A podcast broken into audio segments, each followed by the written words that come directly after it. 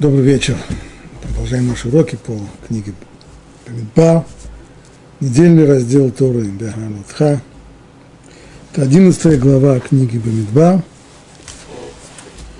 в которой Тора рассказывает о тех неприятностях, которые случились с еврейским народом по пути от горы Синай к границе Эрес Израиля. Около года провел еврейский народ у горы Синай, тогда же были даны заповеди, тогда же был заключен союз между еврейским народом и Творцом мира. А вот теперь еврейский народ двигается по направлению границы земли обетованной. Но в пути все не гладко. Начинаются проявления нетерпения, ропот – Сначала как бы ропот, когда недовольство только ищет себе повода, только начинает прорываться наружу. И, наконец, вот первое уже открытое и очевидное недовольство с трепованием. А сброд, который был среди них, проявлял прихоти. Заплакали вслед за ними и сыны Израиля. И сказали, кто накормит нас мясом. Мы помним рыбу, которую даром ели в Египте. Огурцы, дыни, зелень, лук и чеснок. А теперь же наша душа иссохла без всего этого. Нет ничего, только к манну мы устремляем наши глаза. Вот это жалоба. Хотим есть нормальную человеческую пищу, которую мы ели в Египте. Хотим мясо. Помним, как нас кормили в Египте. Мясо, правда, не очень, но хотя бы рыба. Рыбы было, было вдоволь. Овощи. Было ли это действительно так на самом деле? Либо здесь, в этих условиях пустыни, евреи идеализировали свое прошлое в Египте. Об этом вопрос, об этом мы говорили подробно на предыдущем уроке. Сейчас не это важно. Важно то, что есть требования. Хотим мясо. Знаем точно, чего нам сейчас не хватает. И услышал Моше, как народ плачет по семействам, каждый у входа в свой шатер, и очень разгневался Бог. И было это злом в глазах Муши. И сказал Муше Богу, зачем ты сделал плохо твоему рабу? Чем я так не угоден тебе, что ты наваливаешь на меня все это бремя этого народа? Разве я вынашивал этот народ в чреве или я родил его, что ты говоришь мне – неси его на руках, как носит грудного младенца, в страну, которую ты клятвенно обещал его отцам. Откуда у меня мясо, чтобы дать всему этому народу? Когда они рыдают передо мной со словами «дай нам поесть мясо, чтобы мы наелись», я не могу один вынести весь этот, нести весь этот народ. Это слишком тяжело для меня. И если так ты со мной поступаешь, то лучше убей меня, если я угоден тебе, чтобы не видеть только мне их беды. Вот здесь уже начинается жалоба и Моше. На что он жалуется? Он один не может вынести бремя народа. С их жалобами, с их претензиями, с их ропотом. Один он не может. Стоп. А почему один? Разве он осуществляет только... Он один осуществляет руководство? Ведь на самом деле в тексте Торы несколько раз упомянуты еще и старейшины Израиля. Впервые они упомянуты еще в Египте, когда самое первое требование фараона отпустить еврейский народ должно было произойти в присутствии старейшин, когда Муше вместе со старейшинами должен был пойти на аудиенцию к фараону и там от их имени, от имени всего народа потребовать отпустить их на три дня в пустыню. Правда, правда, старейшины не дошли до приемной фараона. Моше вместе с старейшинами отправился туда, во дворец фараона, но по дороге они начали отставать. Так что когда Муше прошел уже, пришел уже к воротам, и нужно было, что называется, пропуски выписывать, то вместо старейшин оказались только они вдвоем, он и Аарон. Но все-таки старейшины были. Упомянуты они еще несколько раз. И уже в ходе, после выхода из пустыни, в ходе самого путешествия. Почему же Муше сейчас говорит, что он один?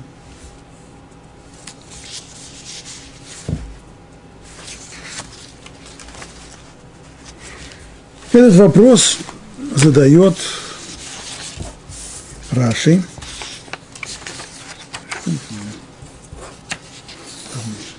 Где у нас,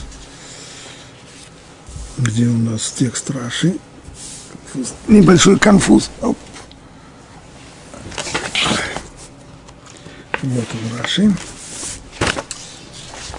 Прочитаем его.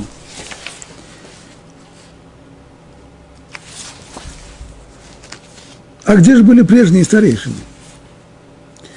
Почему Всевышний вновь повелел ему собрать старейшин? Ведь еще в Египте они были вместе с ними, с Мушей и с Аароном. Как сказано, иди, собери старейшин Израиля. Ответ Раши на это, да, действительно, они были, но они все погибли к тому времени. Когда они погибли, это в предыдущей главе описывается, то, что называется Тавира, то есть когда был в результате того, что впервые начался ропот в пути, то написано, что разгорелся огонь, и он поглотил часть стана. Часть стана, объясняют там мудрецы, имеется в виду наиболее выдающиеся из людей, то есть вожди, руководители. Стало быть, те самые вожди, те самые старейшины, которые до сих пор несли бремя управления еврейским народом вместе с Муше и могли ему помогать, сейчас их уже нет. Продолжает Раши, на самом деле они заслужили наказание еще раньше. Дело было не в том, не то, что они провинились в том ропоте, который был по пути. Этого было бы недостаточно для, для их уничтожения. А заслужили они кару еще на горе Синай, во время дарования Торы, когда было видение, пророческое видение, когда каждый мог был в состоянии контактировать непосредственно, воспринимать это видение славы Всевышнего. И тогда написано, что вот эти самые старейшины, которые принесли жертвоприношение и созерцали это видение, написано, и созерцали они, и ели, и пили.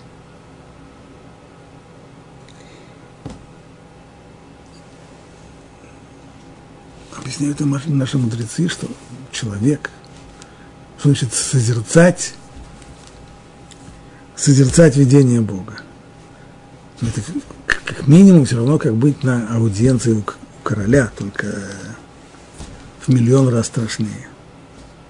На аудиенции короля, стоя перед королем, человек позволит себе есть и пить, жевать свой кусок хлеба. Это фамильярность за это из королевского дворца могут э, выгнать, и не, будут, только что выгнать, а могут еще и наказать. То же самое было и здесь.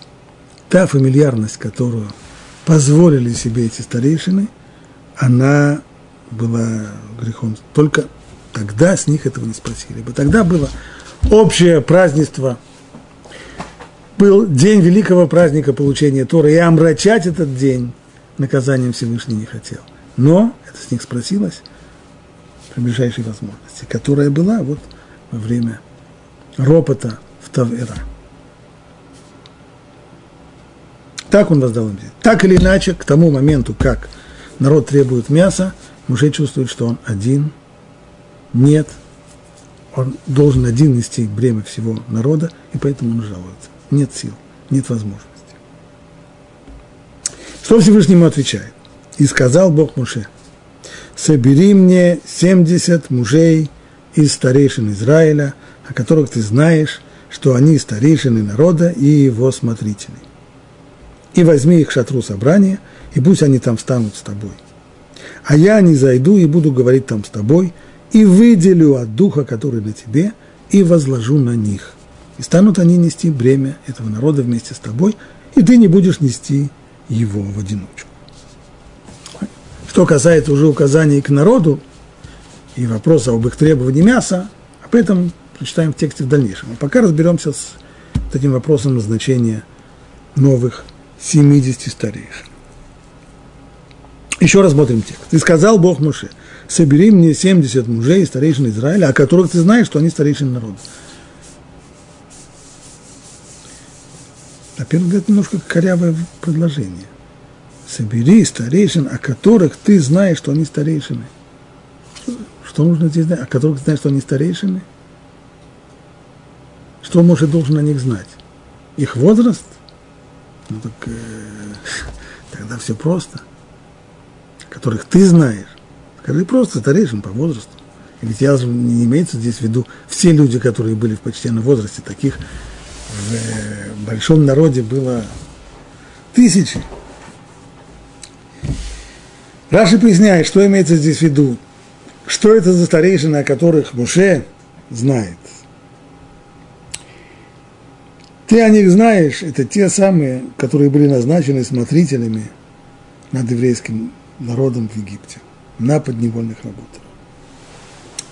Дело в том, что порабощение евреев в Египте было достаточно хитрым и изощренным. Идея египтян, она использовалась в дальнейшем и многими другими поработителями. Идея была вот в чем. Не египетские чиновники непосредственно угнетали евреев. Не они их гнали на работу, не они их подгоняли, не они принимали у них норму выработанных кирпичей. Для этого назначили прорабов, назначили руководителей бригад из самих евреев. Для того, чтобы еврей, который чувствует, что у него нет больше сил, и который озлоблен от того, что его снова гонят на работу, чтобы его злоба, чтобы его раздражение направлялось не на египетских чиновников, а на еврейских бригадиров. Вот эти самые люди, которые были назначены надсмотрщиками над еврейскими рабами, вот именно их повелено Муше собрать для того, чтобы они сейчас стали частью управления народом. Почему так? Чем, собственно говоря, они того удостоились? Тем, что они были надсмотрщиками, тем, что они помогали египетским властям осуществлять порабощение евреев, что здесь хорошего? Это, на первый взгляд, даже, может быть, ассоциация слишком резкая, но немножко это похоже на капу, которая, на, на еврейскую полицию, которая, которую немцы во время Второй мировой войны поставили в гетто. Они тоже использовали ту же самую идею. Не они управляли гетто, а еврейская полиция управляла гетто. Тем самым возникал конфликт внутри еврейского населения. Разделяя власть. Так почему же эти надсмотрщики, именно их и предназначил Всевышний для того, чтобы они помогали Муше в управлении народом. Раши прибавляет еще несколько слов. Те, о которых ты знаешь, что они были назначены смотрителями над евреями в Египте, на подневольных работах, и жалели их, и подвергались избиениям из-за них, как сказано, и были биты смотрители сынов Израиля. Когда фараон увеличил норму выработки с одной стороны, норма выработки осталась та же самая. Только на самом деле фактически она была увеличена, потому что если раньше им поставляли солому, из которой они должны были делать, э, которую должны были использовать в изготовлении кирпичей, когда смешивают солому с э, глиной, то теперь порядок был новый. Фараон постановил, что солому больше им поставлять никто не будет, они сами должны собрать самостоятельно необходимое количество соломы и потом уже из нее делать кирпичи. Тем самым, а нормы не уменьшать, то есть тем самым норма на самом деле выросла. И бригадиры были ответственны. Каждый из бригадиров был ответственен за то, чтобы поставить энное количество кирпичей, была разнарядка. И если он не поставит это, то он будет подвергнут наказанию. Идея была в том, чтобы он сам наказывал евреев, сам понукал их, для того, чтобы они поторопились, сделали нужное количество кирпичей, тем самым избавляя свою шкуру от побоев. Но вот те самые надсмотрщики, которые были назначены египтянами, они проявили здесь самоотверженность. Они вместо того, чтобы гнать евреев, вместо того, чтобы подвергать их давлению, чтобы получить необходимое число кирпичей, они их жалели и в результате побои принимали. они сами.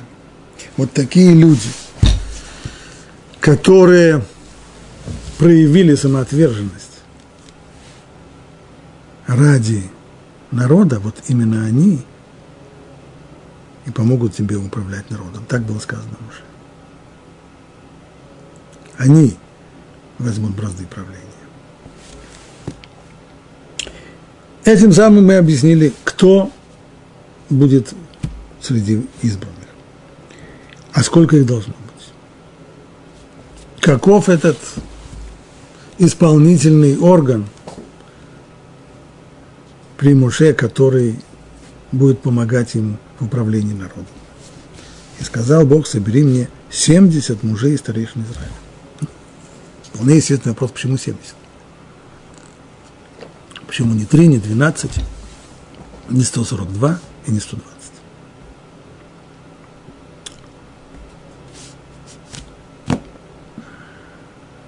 Вопрос поднимает Рамбан в своем комментарии, и вот что он пишет. Наши учителя упоминали о том, что существует 70 основных народов, говорящих на 70 языках. То есть, Сегодня, конечно, если мы посмотрим, сколько народов и языков существует, то это намного больше. Но то, что говорит наша традиция, мы знаем, что до некоторого времени человечество было единым. Единое человечество современное произошло от Ноаха и его трех сыновей. Поначалу они поселились в районе горы Арарат, где-то в районе Турции и Армении. Затем оттуда они двинулись в междуречии Тигра и Ефрата, и там и находится колыбель современного человечества в междуречии. Все это время это был один, по сути дела, народ, который говорил на одном праязыке. Даже мудрецы говорят, что этот праязык – это тот самый язык, на котором и записана Тора. Не современный иврит, конечно, но язык Тора. Лашон Акодыш.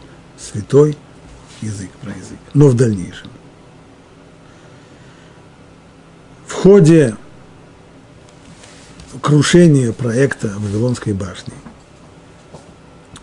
человечество потеряло свою этническую, свое этническое единство. Цельность была потеряна. Конечно же, диалекты того языка были уже уже раньше. Конечно же, люди уже тогда разделялись на семейства, на кланы, но вместе с тем, при всем делении на кланы, это был еще один народ – как это сегодня мы можем наблюдать нередко, что народ разделяется на национальности, кланы и так далее. Так было и тогда. Но вот в конечном итоге это оформилось как полное разделение народов, когда из одного народа выделили 70 народов, и произошло это в результате смешения языков. То есть процесс был здесь не то, что образовались народы, а каждый народ э, стал развивать свой собственный язык. Нет, наоборот разделение языков, то, что один единый язык распался на 70 уже не наречий, а отдельных языков, это привело к оформлению 70 различных народов. Случайно ли это число 70? Не случайно. Продолжает дальше Рамбан, каждому из этих народов соответствует высший ангел-покровитель.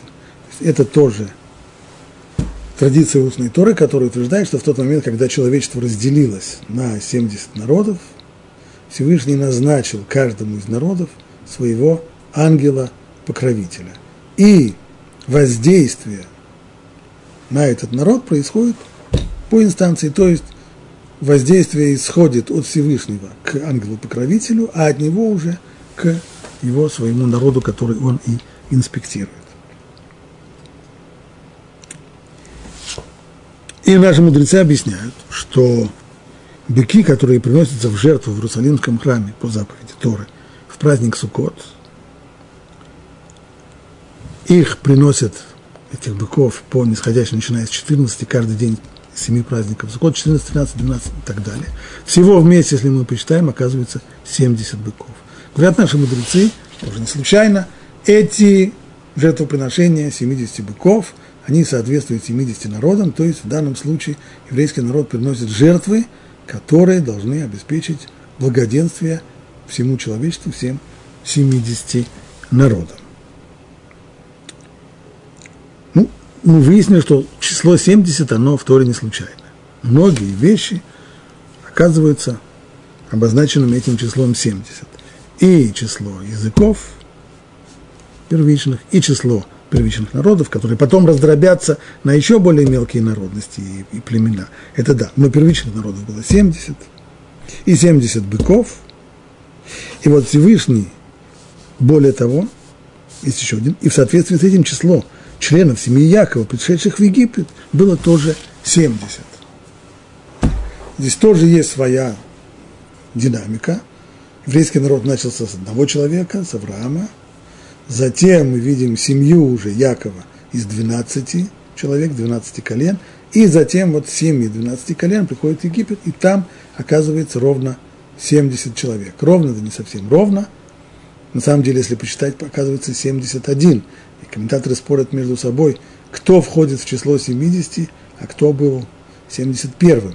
Одно из мнений, это, и Рамбан его придерживается, что 70 перечисленных людей – это все, кроме Якова. Он 71. То есть 70 пришедших с Яковом. В Египет было 70. А всего было 71 человек. Итак, число 70, мы видим, оно совсем не случайно, оно повторяется в Торе часто. И в чем же здесь дело? Продолжает Рамбан, и Всевышний повелел, чтобы таким же было число судей Израиля. То есть суд, Верховный суд, который в дальнейшем, в античную эпоху, получит греческое название Сангедрин, то есть Совет Старейшин. По сути дела, это Верховный суд. Всевышний повелел, чтобы число судей в нем было именно 70.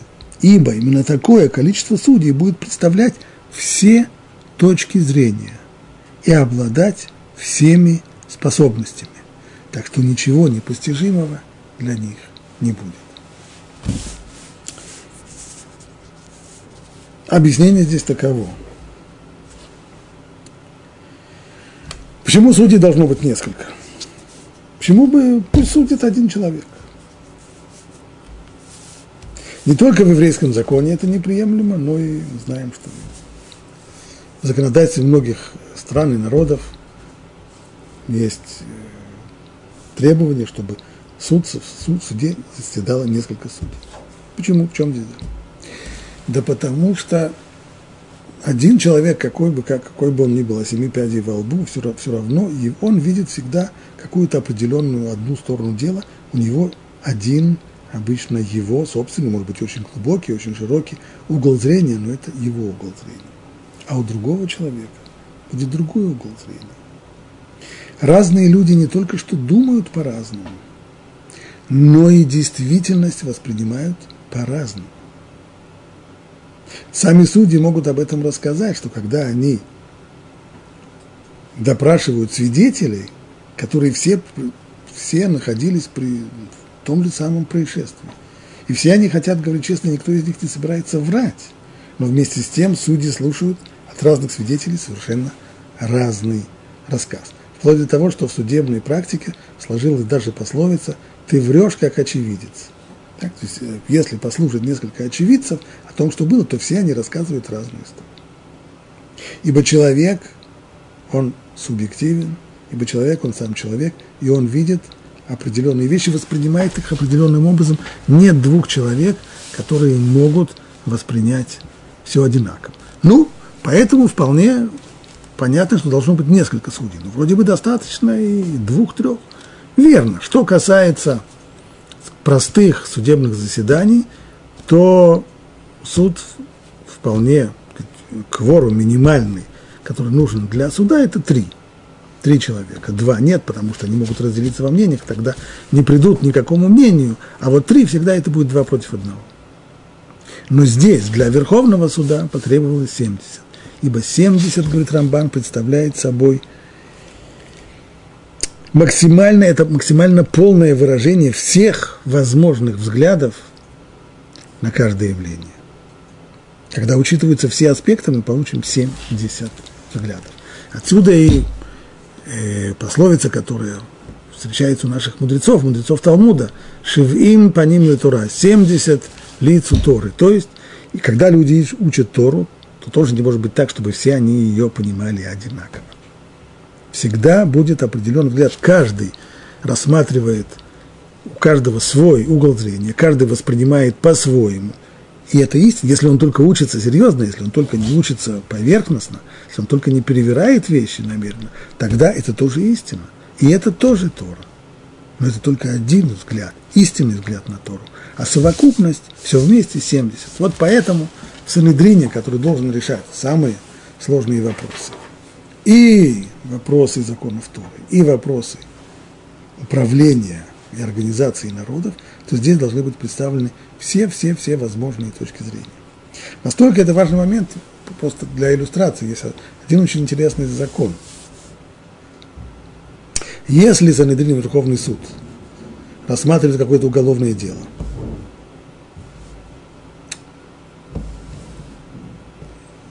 Кстати, для того, чтобы рассматривать уголовное дело, не нужно 70 старейшин, достаточно 23. И принцип там такой, что если большинство склоняется в одну сторону, то тогда выносится приговор, даже если это приговор осуждающий уголовном деле, которое может закончиться телесным наказанием, либо даже, дай Бог, смертной казнью. Но в случае, когда все судьи единогласно выносят обвинительное решение, то тогда их вердикт считается отмененным. Почему? Если, скажем, 13 говорят, что виновен, а 10 говорят не виновен, тогда нам ясно, что он виновен. А если 23 говорят виновен, то мы говорим, значит он не виновен. Как это может быть? А объяснение, оно не такое сложное в свете того, что мы сказали.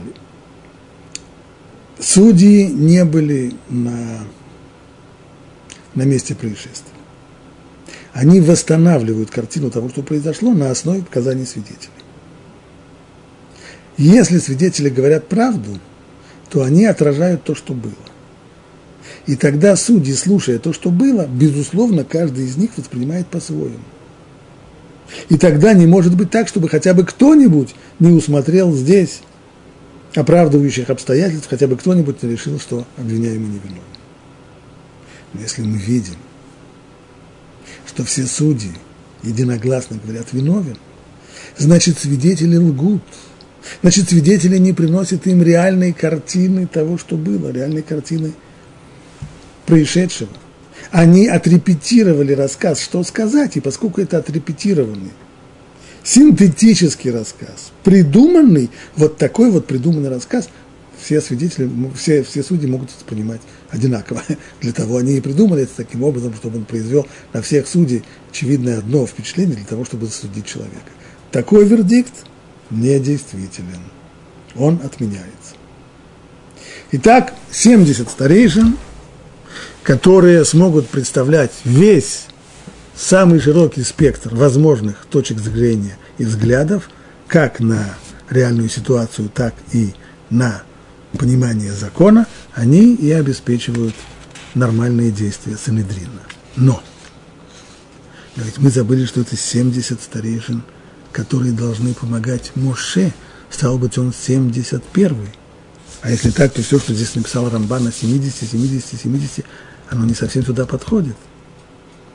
Народов 70, а ангелов-покровителей 70, сыновей Якова, которые, семья Якова, которые спустились в Египет нет, стоп, стоп, стоп, стоп, стоп, стоп. На самом же деле не так. Все как раз очень подходит. Мы сказали, сколько пришло в Египет? 70 вместе с Яковом. Он родоначальник, он пратец, из которого все исходит, и его семья из его чресел, как это говорили в страну, вышла 70 семейство в 70 человек. Он 71, его не посчитали вместе с 70. То же самое, кстати, по поводу народов. Народов мы знаем 70. 70 народов, 70 языков, да.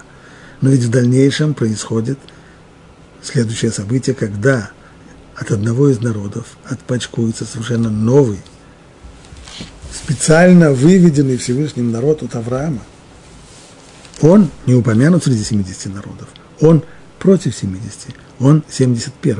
Он не входит в их среду, в их недружную семью остальных народов. Он стоит отдельно. Иней ам ливадад ишкон увагуим лоит хашав. Так скажет в дальнейшем Бильам. Вот народ, который живет отдельно, и среди других народов он не числится. Итак, Израиль и 70 народов, Яков и его 70 потомков. И точно так же в Санедрине Муше, который выражает здесь как весь народ, и остальные 70 судей. Именно так заключает здесь Рамбан. И вот Муше, стоявший во главе 70 старейшин, он был подобен народу Израиля, который назван единственным народом на земле. Что значит единственным народом на земле? Имеется в виду не тоже единственный, который говорит, кроме нас вообще никого нет. нет, имеется в виду. Имеется в виду, он один против 70. Не входит в число 70. Он отдельно стоящий народ. И согласно традиции, принятой нашими наставниками, Санедрин, который заседал в храме, также должен был состоять из 70 мудрецов. А глава Санедрина, подобно Муше Рабейну, подобно Муше, он во главе их, и тогда получается, что всего 71 человек.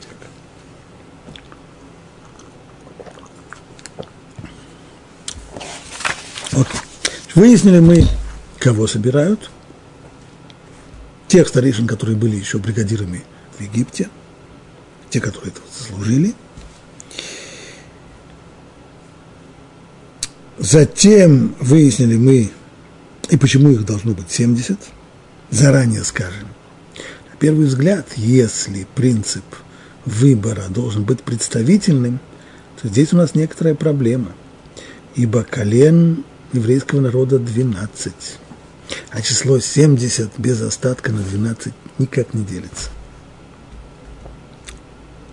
Как же будут выбирать? Поговорим еще об этом в дальнейшем. И дальше сказано после того, как их выберет, возьми их, говорит Всевышний, к шатру собрания, то есть к мешкану, и пусть они там встанут с тобой.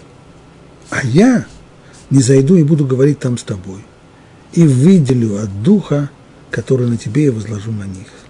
И станут они нести бремя этого народа вместе с тобой. Что значит выделю от духа, который на тебе? Должен сказать, что очень трудно было перевести. Выделю. Другие переводчики, русские переводы в напечатанных книгах пишут в основном «и возьму от духа». На самом деле это уж совсем не точный перевод. «В ацальте». Слово, которое упомянуто в оригинале «в ацальте». «Ле ациль» в инфинитиве. Что это за глагол? Это слово, этот корень, отсюда происходит каббалистический термин «ацилут», он соответствует философскому понятию эманации. Что такое эманация? Это как бы истечение, распространение. То есть речь идет о распространении воздействия от высшей сферы к низшим. Причем важное условие, так скажем, самый простой пример распространения воздействия от высшей сферы к низшим, скажем, если я беру бутылку, она, естественно, высшая сфера, и я наливаю, разливаю по стаканам. Стаканы – это низшая сфера. Но каждый может заметить, что в результате того, что я разолью по стакану, в бутылке это станет меньше. А вот что касается эманации, это не так. Это когда воздействие распространяется от высшей инстанции к низшим, а у самой высшей инстанции нет недостачи ни в чем. То есть это распространение воздействия само никак не влияет и не воздействует на высшую инстанцию. Философы говорят здесь о создании мира. Создавая мир, творя мир, Всевышний распространяет свое воздействие и животворное влияние на сотворенный мир. Но понятно, что от него ничего не убывает. Или, как это говорят наши мудрецы, объясняя, как принято, не философскими понятиями, а притчами и живыми примерами, подобно людям, которые зажигают свои свечки от одной свечки. Если есть одна свеча, и мы подходим со своей свечкой, фитилек протягиваем и зажигаем, то от той первой свечи не убыло. Это она же, свеча, передает другим, но от нее не убывает. Значит, здесь идет вот именно об этом речь. Эманация. Только здесь дух, этот пророческий дух должен перейти от Моше к 70 старейшинам. То есть само воздействие исходит от Всевышнего к пророку. До сих пор вот этот непосредственный контакт осуществлял Муше со Всевышним. Один раз это было не так. На горе Синай, когда получали заповеди, то первые из десяти заповедей слышал весь народ. Все воспринимали это. Но тогда сам народ попросил, чтобы это прекратилось. И невозможно было это продолжать дальше. С того момента, когда Всевышний сказал, скажи народу, пусть идут к своим, пусть возвращаются в свои шатры, а ты здесь останешься со мной. А ты здесь останешься со мной. Вот этот вот контакт непосредственно осуществляет Всевышний с Мушей. А вот теперь, когда Муше просит, чтобы 70 старейшин помогли бы ему, чтобы они несли бремя вместе с ним, то происходит вот эта вот эманация, перенесение воздействия от Муше к старейшинам. Вот именно в этом ключе, в таком понимании, и объясняет этот отрывок Рамбан. И я сойду, и буду говорить там с тобой, и выделю от духа, который возложен на тебе, и возложу них. Понятно теперь, почему я очень не хотел принимать этот самый перевод, э, который в различных книгах, напечатанных на русском языке, и возьму от тебя. Возьму это как раз именно, когда я беру, если я беру у кого-то стакан воды, или я беру у кого-то кусок пирога, то у него останется меньше. Здесь не то. Здесь имеется в виду, что старейшины, о которых сказано, они пророчествовали, это в дальнейшем, что действительно, когда все это случилось, сейчас мы только на уровне планирования, как это будет. Дальше Тора описывает, как это случилось, что Моше выбрал 70 старейшин, привел их к Мешкану, и там снизошел дух, и они тогда пророчествовали. Если бы мы понимали этот текст буквально, что они пророчествовали, пророк – это человек, который имеет непосредственный контакт со Всевышним, значит, это и было. Нет. Сказано, что они пророчествовали, но на самом деле они воспринимали лечение не из уст Всевышнего, и он не являлся им ни в пророческом откровении – не даже в сновидении. Да. Пророческое откровение – это более высокий уровень, в сновидении более низкий. Но даже этого не было. Но только когда Всевышний говорил с Муше, то есть контакт пророческий был только с одним человеком, с Муше, как было и раньше. Но тогда они воспринимали это пророчество, благодаря тому, что на них распространился пророческий дух Муше. То есть здесь была как бы ретрансляция. Муше воспринимал пророческое видение и ретранслировал его другим.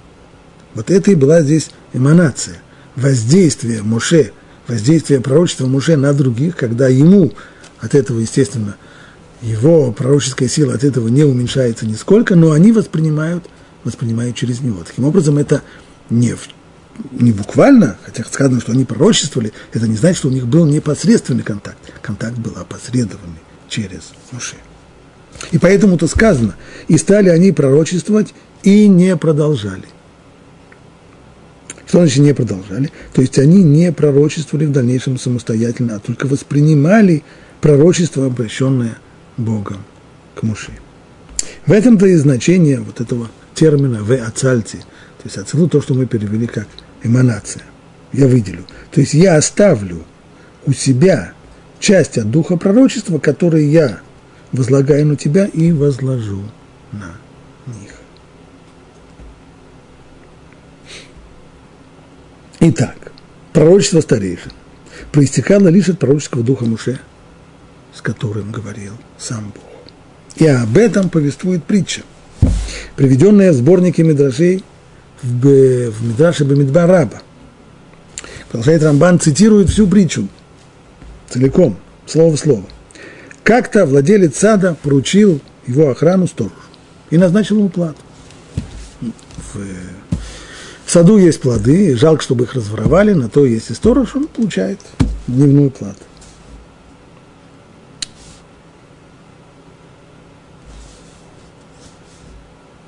Некоторое время спустя сторож пожаловался. Я не могу один охранять весь сад.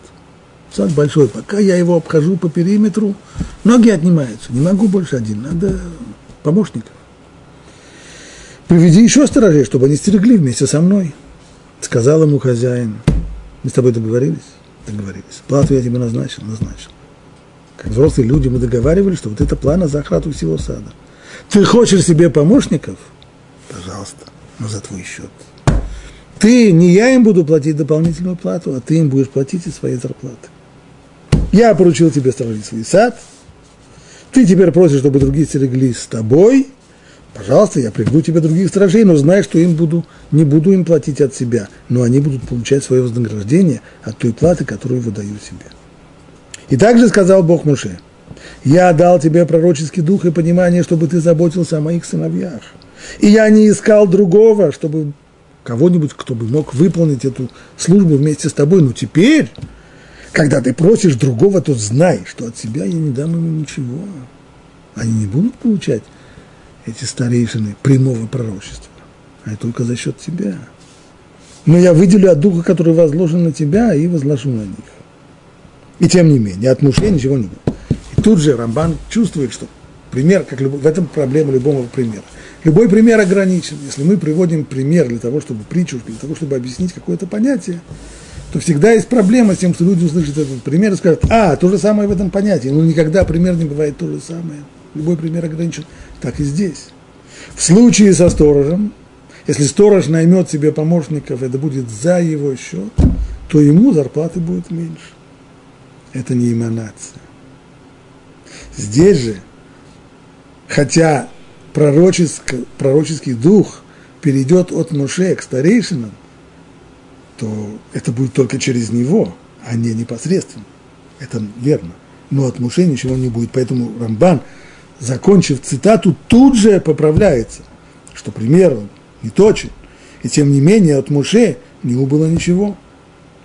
Извиняюсь, это не Рамбан. Это не Рамбан. Это еще слова с Мидраша, Рамбан говорит, только вот здесь вот закрываются кавычки, вот здесь завершаются слова этого Мидраша. Это не Рамбана, сам Мидраш позаботился о том, чтобы мы его этот пример приняли только с оговорками и поняли, что он ограничен и не совсем точно передает то явление эманации, которое мы объясняем. Продолжим Рамбана, что он пишет дальше. И мне кажется, что с тех пор так было со старейшинами во все дни их жизни. Что это значит? Ведь время от времени, каждый день, не каждый день, но время от времени были пророческие сеансы у Муши. Было откровение. А если уже был проделан такой канал, по которому пророческое видение сходило к Муше и распространялось на 70 старейшин – то эти самые каналы не были свернуты сразу после того, как это произошло один раз. Мне кажется, говорит Рамбан, то есть доказательств вроде строгих нет, но мне кажется, что с тех пор так было старейшинами во все дни их жизни. Они знали обо всех конкретных приказах, которые Бог передавал народу Израиля через Муши в связи с событиями, которые происходили в пустыне. Именно поэтому и сказано, и они понесут бремя этого народа с тобой. И они будут узнавать пророческим даром те приказы, которые Муше должен передавать народу, и каждый из них будет передавать это своему колену. А Муше не придется нести одному бремя жалоб и ропота. Здесь нужно оговориться, и Рамбар это говорит очень точно. Речь идет только о конкретных приказах, которые Бог передавал народу Израиля через Муше а конкретных приказах, которые спускаются свыше. Для чего это Рамбан подчеркивает? Да потому что через пророческий контакт, в пророческом видении приходили не только конкретные приказы, куда отправляться, что делать и так далее, а прежде всего приходили заповеди. которые в дальнейшем становились частью Торы.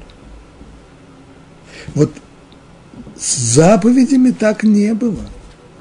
Это не то, что Всевышний давал новую заповедь, и она тут же, эта заповедь, через Муше, как бы растекалась к 70 старейшинам. Нет, нет, нет. По поводу этого был четко установленный порядок, по которому Муше и только Муше принимал эту заповедь. А затем он обучал ей народ Израиля не на уровне пророчества, а на уровне изучения устной Торы. Он им наговаривал, он их обучал, как учитель той заповеди, которую сам воспринял, как пророк.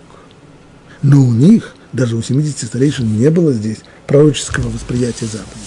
Порядок был таков, что уже получив каждую заповедь, сначала обучал ей Аарона, это был первый урок, затем в присутствии Аарона он обучал этой заповеди его сыновей, второй урок, затем входили к нему 70 старейшин, и он давал этот урок уже третий раз, а муж и Аарон продолжали слушать этот урок, повторяя его тем самым.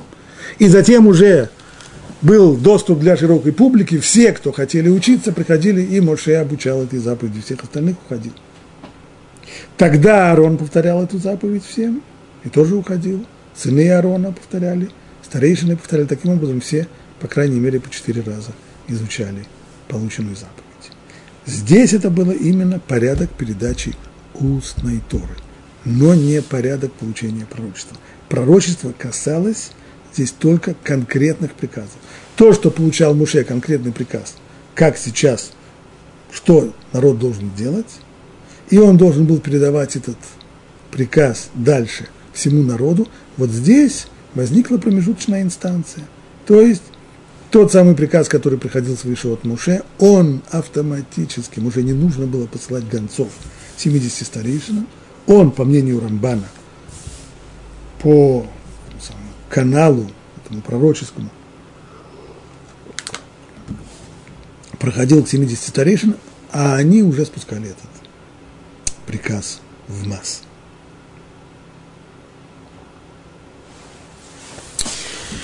Ну вот это что касается 70 старейшин, а теперь вернемся к тексту.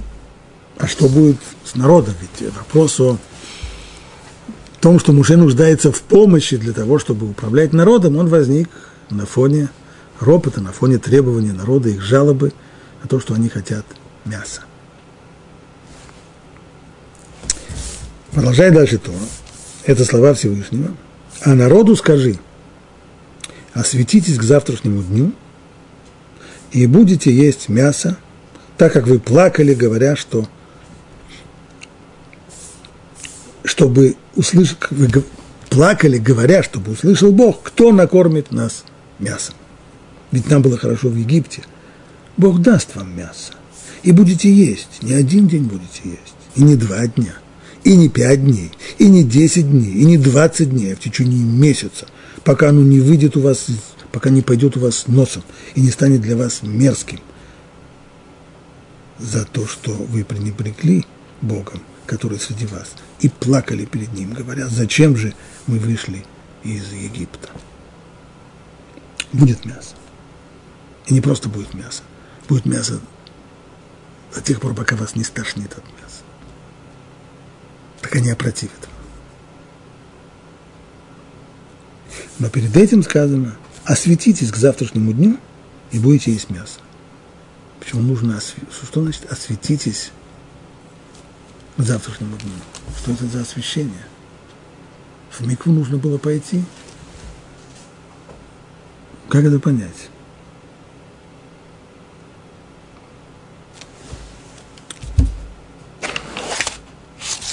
Раши объясняет так. Осветитесь означает, означает приготовьтесь. То есть само вот это вот слово, слово многострадальное от многих э, неадекватных переводов, лекадеш, леит кадеш, кодеш, все, что обычно начали переводить на русский язык как святость, и тогда освящение, и еще что-нибудь в этом роде – В принципе, это слово означает выделение. Когда из множества одно что-то выделяется, выделяется как более важное, значительное, несущее смысл, главное по отношению к которому все остальные становятся второстепенными. Но есть еще одно значение, говорит Раш. Имеется в виду, если человек говорит, скажем так, я посвящу завтрашний день изучению такого-то вопроса.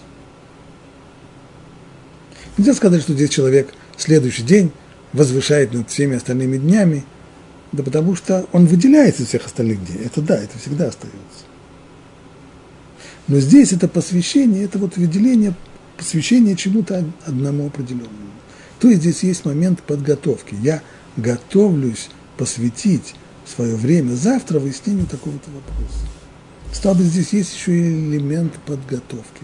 Говорит Раши, это то, что здесь имеется в виду. Готовьтесь принять кару. Вы будете есть мясо. Но это не значит, что Всевышний уступил вашим требованиям мяса. Вы получите мясо, но это будет наказание. Когда вы будете есть его до того, как вас будет от него тошнить. И после этого, как мы это в дальнейшем читаем, так действительно случилось, люди, которые ели мясо, погибали.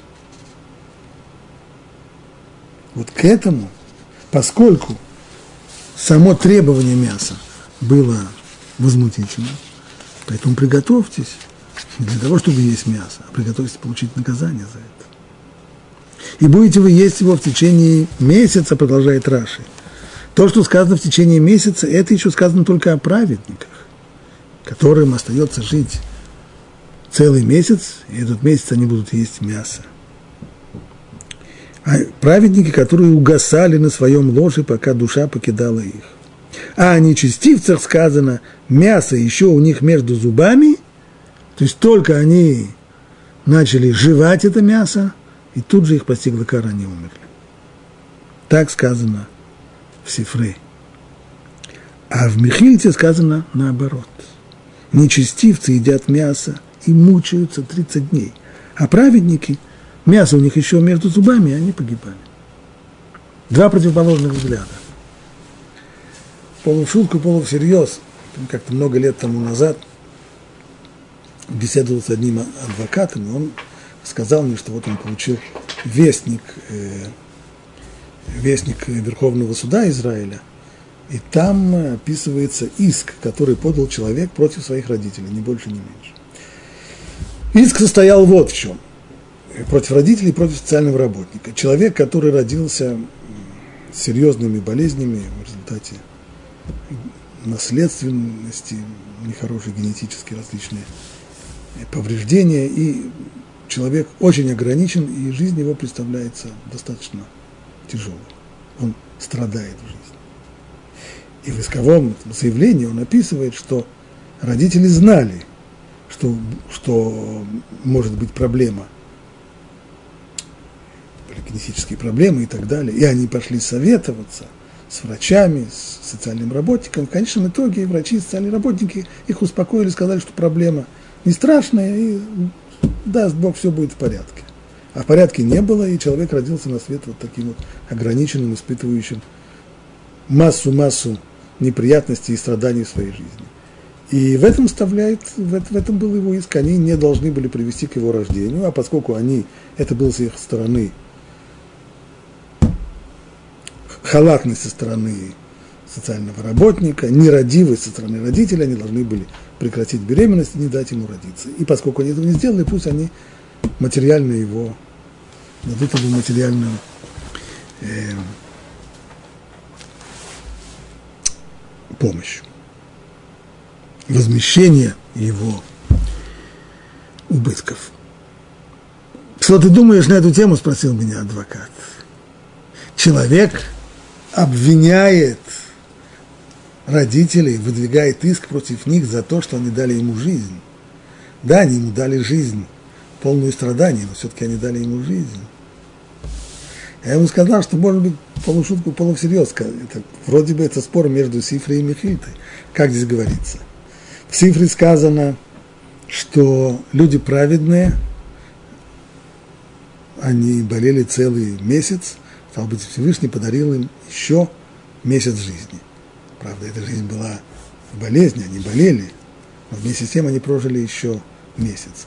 А Михаил-то говорит наоборот, люди праведные, которые получили наказание за это, они-то умерли сразу, чтобы не мучиться. А вот грешники, наоборот, они еще помучились еще 30 дней и умерли только 30, 30 дней. Получается вроде бы по Михильте, что добавочная жизнь, подаренные 30 дней, но подаренные в страданиях, лучше бы человеку на самом деле не иметь этих 30 дней и умереть сразу, как там в комсомольской песне пелось, если смертью, то мгновенно. Но, но Сифри так не считает. По Сифри ценность жизни больше, даже если это жизнь сострадания. Скажем только еще одно объяснение. Не, помимо того, что говорит Раши, почему перед тем, как есть мясо, нужно было осветиться, это объясняет Меши Хохма. Меши Хохма объясняет следующую вещь. Человек ест мясо, мясо животного. Ну, как бы сегодня спросили веганы и вегетарианцы, а кто, кто позволил, почему? Ты что, себя считаешь высшим существом? Ты выше, чем животные, как ты позволяешь себе есть мясо? Да, слушай, наверное, человек выше животных. Когда человек живет настоящей духовной, интеллектуальной жизнью. Этим он отличается от животного, у которого есть только материальная жизнь. И тогда наоборот, когда он ест мясо животного, и мясо животного, его белки становятся частью тела человека, это, а тело человека является подставкой для его разума, тогда животное получает возвышение. Это при одном условии.